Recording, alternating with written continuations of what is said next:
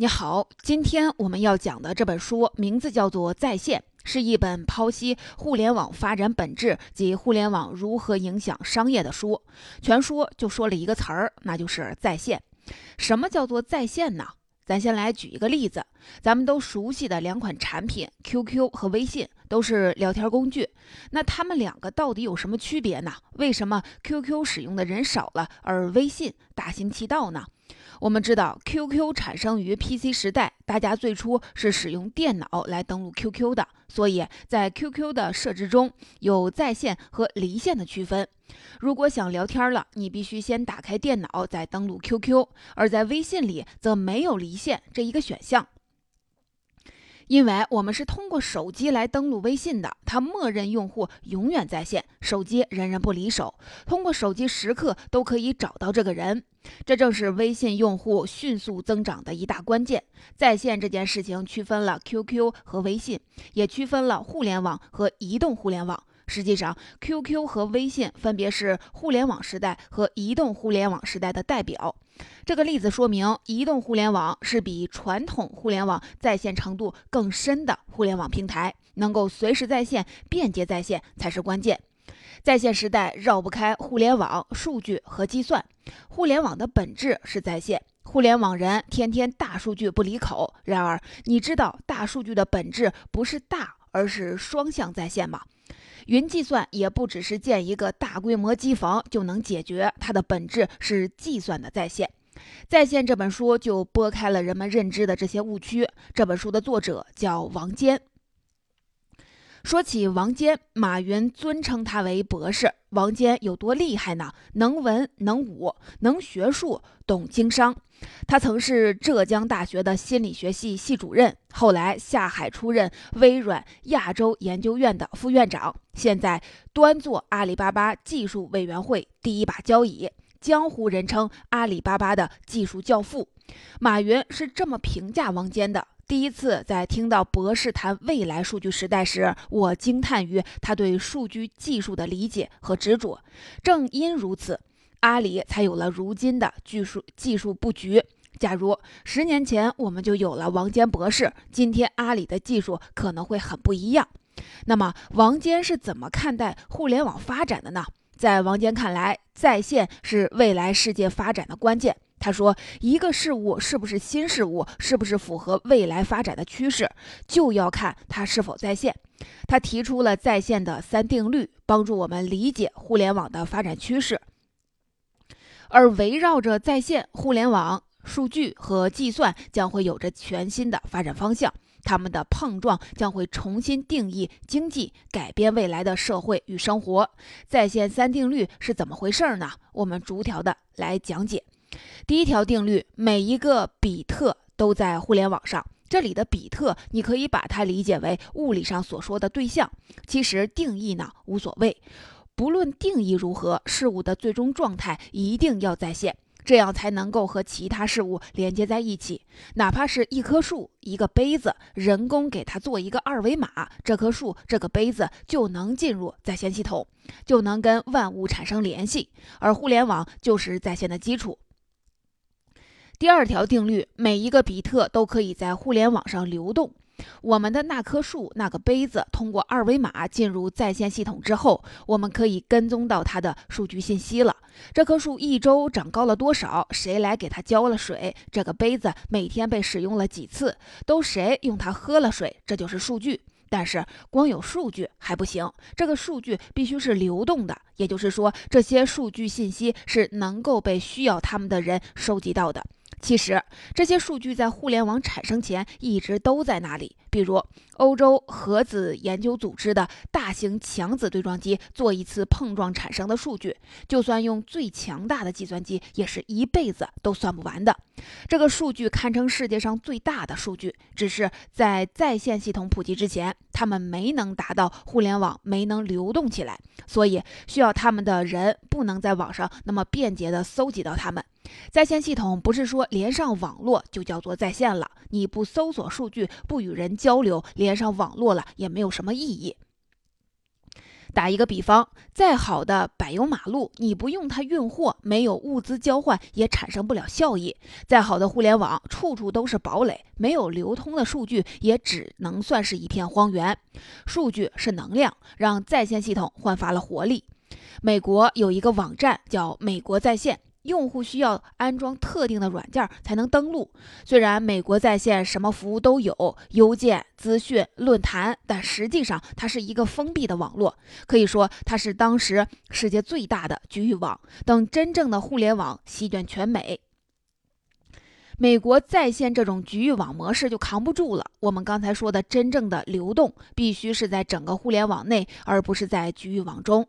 数据在互联网上流动，要比在局域网里产生的价值多得多。在线大大提升了人们对数据利用的效率，而且这种提升是双向的。什么意思呢？假如数据没有在线，人们想要了解一件事情，就必须先收集跟这件事情相关的资料，然后阅读这些资料，把这些资料挑出来，再进行分析。这样的方式会消耗人们大量的时间和精力，而且所收集的资料还会受到很多的限制。譬如，北方人可能很难看到南方地区的资料，而数据在线之后，则不再存在这个问题。人们可以根据自己的需要，在互联网上快速的收集数据，为自己所用。从输入数据的角度来看，通过在线利用各种各样的设备，像鼠标、可穿戴式的设备，能够扩展数据收集的范围和维度。举一个最简单的例子，在学校里，我们现在都在使用饭卡，但是以前是用饭票的。从饭票到饭卡有什么不一样呢？如果学生到食堂用餐使用的是饭票，学校最多能知道学生买了多少钱的饭菜。哪个食堂最受青睐？可是，如果使用饭卡的话，学校通过在线数据记录，不仅能够知道学生消费了多少，还能知道哪些学生去了哪一个食堂，什么时候去的，甚至在食堂里买了什么菜。学校不仅能利用这些数据了解校内学生整体的就餐状况，还可以详细的了解男生女生不同的就餐喜好，高年级学生、低年级学生不同的就餐习惯，进而制定管理策略。这只是一个局部在线的例子，但这个例子可以说明，在线能够保留更全面、更多元的数据。而在离线时代，除了饭票的数量，我们可能对这些数据的背后的信息是一无所知的。这第二条定律点出了数据的价值在于流通，大数据的本质是在线，而且是双向在线。第三条定律，比特所代表的每一个对象都是在互联网上可以被计算的，这是在线世界天然具备的属性。前面我们讲了大数据，那么怎样才能对大数据进行计算呢？建几个大型的机房嘛？绝非如此。王坚指出，对数据的计算只有在在线才是最划算的，计算是在线的核心。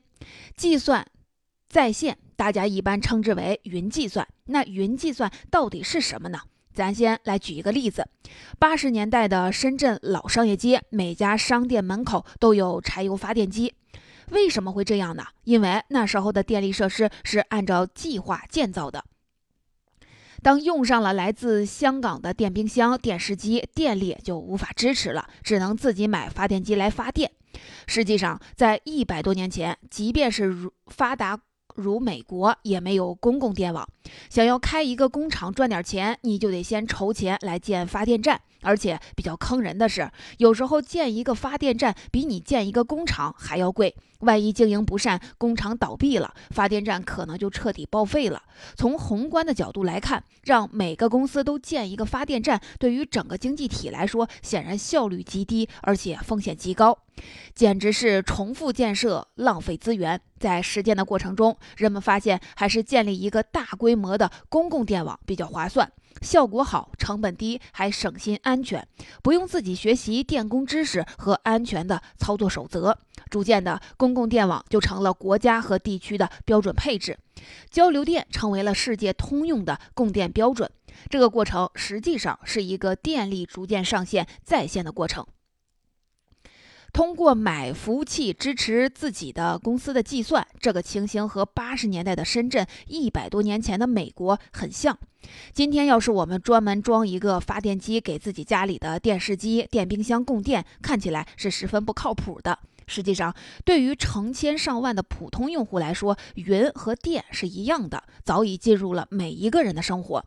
人们最常进行的行为就是搜索。当我们键入关键词进行搜索的时候，大概需要全世界数万台的服务器瞬间的提供支持。这个计算量远远超过了你的家用计算机和笔记本所能承载的极限。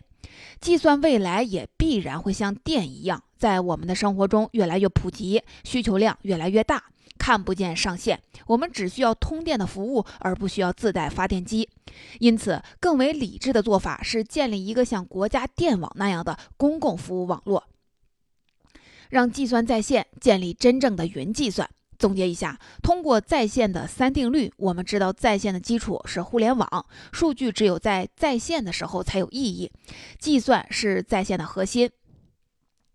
说完了在线的三条定律，我们回头看开头我们讲的 QQ 和微信的例子。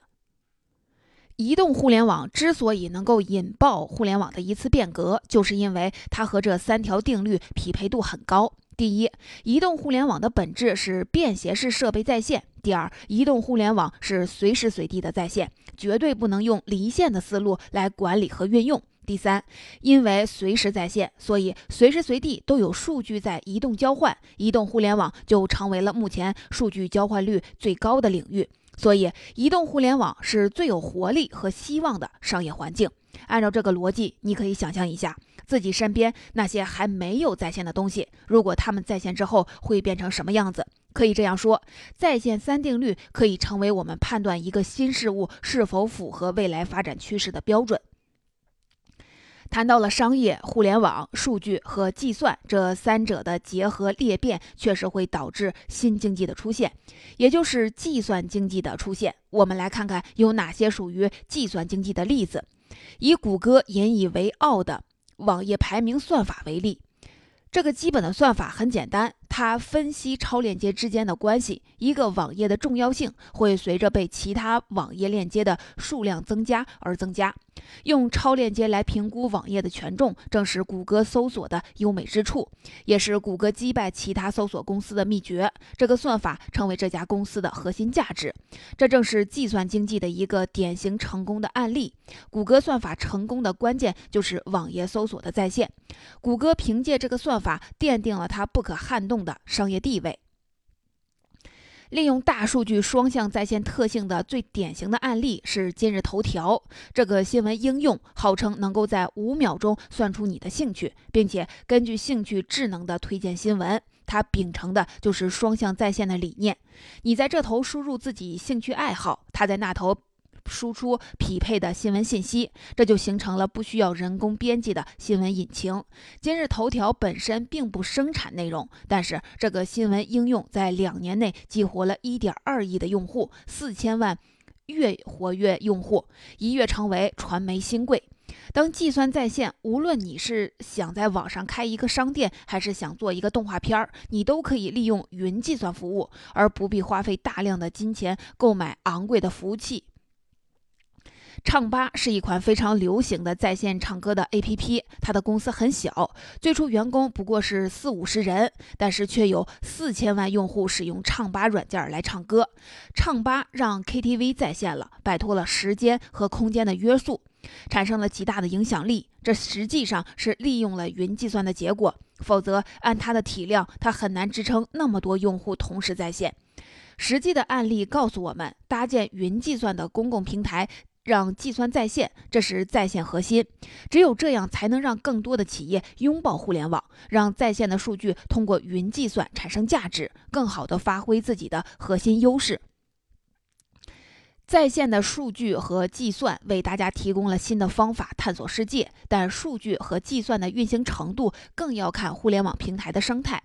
在移动互联网中，苹果、谷歌等几个企业建构了一个，比如苹果商店。Google Play 的平台，这些企业在这些平台上制定了规则。今天手机 APP 的创新很像在别人家的花园里种点小花，因为苹果和安卓已经圈建了花园，你种点花花草草肯定是没有问题。但是你的创新不能触犯花园主人的利益，否则你就得妥协或者是离开。比方说。Facebook 要进入苹果的 APP 的商店，它自己的支付系统就不能使用了，只能用苹果的。这种花园是很难孕育出伟大的生命的，必须要跑到大森林中才能做出真正有生命力的东西。虽然很多公司都声称要做互联网生态，但很多时候做出来的都是类似于苹果商店这样的花园儿。再比如说，万物互联网，当一切在线之后，意味着过去很多前沿的技术可以再次的融合，就像可穿戴计算，在人体内植入一个芯片，记录身体的一举一动，在新的框架下，你就会明白，如果这个芯片不在线，它就没有价值了。类似很多技术在线之后，就可以重新定义了。正是基于这样的考虑，王杰试图带领团队做一个移动互联网的操作系统。而不是手机的操作系统，它尝试利用云计算推动新的移动操作系统的发展。在这个系统中，云替代了各类的计算机、手机之类的终端，成为信息的交换中心。在这个系统中，用户通过设立账号获得在线体验。在这个平台下接入手机、电视、汽车乃至各种家用设备，在未来就能够更好的实现万物互联。万物互联网将会是更加深化的在线平台。刚刚我们看到了几个计算经济的例子，那么伴随着在线的这个理念，互联网、计算机和数据在未来会有如何的发展呢？让我们随着作者的眼光来展望一下。首先，作者认为，互联网在未来将成为一种基础设施。互联网要想成为基础设施，必须要达到一定的规模。有了规模的互联网，才能够发挥出作用。这就好比国家的高速公路，北京的第一条高速公路是八达岭高速。但在它刚开始的时候，无论它修的有多宽多高，车跑的有多快，它都算不上是基础设施，因为它只能够解决北京到八达岭的问题。但是现在它是京藏高速的一部分，我们的高速公路建的足够多，形成了一张四通八达的网，这就成为了国家的基础设施。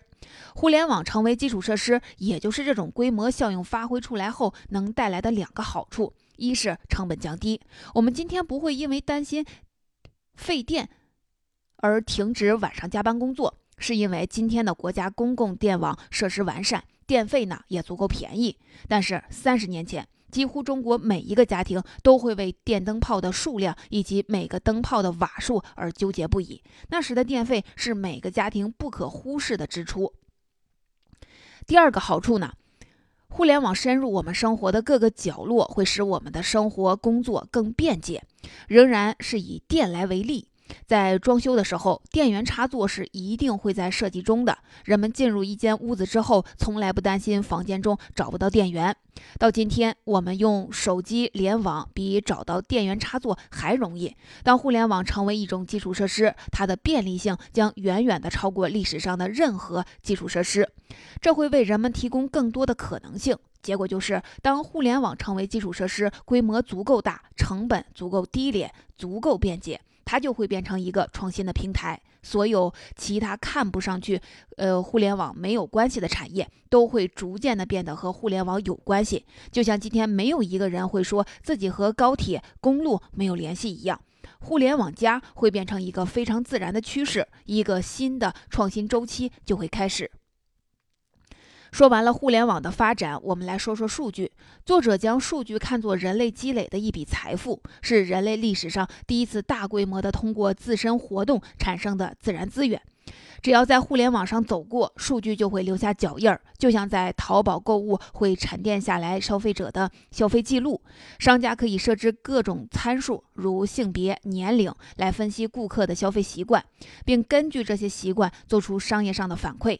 从这个意义上来讲，今天的数据是一种生产材料。举个例子来说，今天的飞机引擎制造实际上已经演变成了数据之战。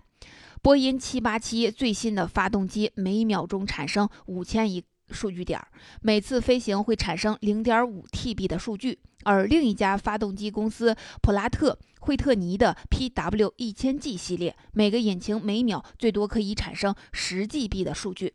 过去管理一台发动机大约需要十个人，而有了数据，一个人就够了。因为有了数据，我们工作的效率大大的提高了。二零一四年失事的马航，它当时的发动机运行的数据直接就通过互联网被传输回了制造公司，完全没有通过飞机整机制造商或是飞机的拥有者，这就提高了找出关键问题的效率。在今天呢，飞机发动机的数据能够为飞机的生产提供非常重要的参数。当下可能发动机的生产核心还是材料工艺和设计，但是几十年后，即使这些都不成问题，可能仍然生产不出合格的发动机。为什么呢？因为你没有这几十年来的发动机运营的数据，你不能基于数据分析产品的问题，从而不能提升不断的提升产品的竞争力。在未来，数据将会是一种重要的战略资源，特别是当它蔓延至学界、商界、军界。政界时，这种资源甚至需要立法保障。最后，我们来说一说计算。作者认为，在未来，云计算是一种新的公共服务，而且会成为国家和企业的核心竞争力。云计算促进信息经济的发展，就像电促进传统的经济发展一样。美国是人类最早把电变为公共服务的国家，所以它在工业领域占据了非常大的优势。现代人对计算的需求大大的增加了，人们需要随时随地的获取计算能力。其实，今天人手一台的手机，计算能力已经很强大了。举例来说，iPhone 六的处理器拥有了十六亿个晶体管，这是一个什么概念呢？登月的阿波罗飞船有一万两千三百个晶体管为它进行导航，iPhone 六是它的十三万倍，换算成计算机最后的计算性能加上就更吓人了，大约是一点二亿倍。换句话说，一台 iPhone 六可以为一点二亿艘阿波罗飞船进行导航。手机计算能力。够强大吧？但是我们每天进行搜索、购物，仅靠手中的手机是不够的。如果它不在线，它的计算能力也不能满足我们的要求，还还需要通过互联网云端为你提供计算。而云端的计算比手机的计算能力还要强百倍、千百倍。咱们维系正常生活的运转，尚且需要这么大量的计算；从事生产创新活动需要的计算量更大。而能否实现这些计算，从根本上解决人们创造力的延展程度？从刚才的例子也可以看出，想要实现大规模的计算，只有通过在线计算、云计算才能够实现。只有当云计算成为公共服务的时候，才有可能低成本的实现。假如没有云计算作为公共服务，用于计算的大型服务器云端为少数人私有，就会造成计算能力的不公平。从整体来看，这不利于社会整体的创新与发展。如果我们能够早日把计算变成公共服务，那么有可能推动我国迎来一次跨越性的发展。因为当计算成为公共服务的时候，无论大公司还是个人，无论是否买得起或者是买不起计算机，计算都不会是瓶颈，人们的创造力就更有可能被激发出来。而创造力是人类最稀缺的资源，同时也是人类取之不尽、用之不竭的资源。刚才呢，咱们讲到了在线时代、互联网、数据、云计算的发展趋势。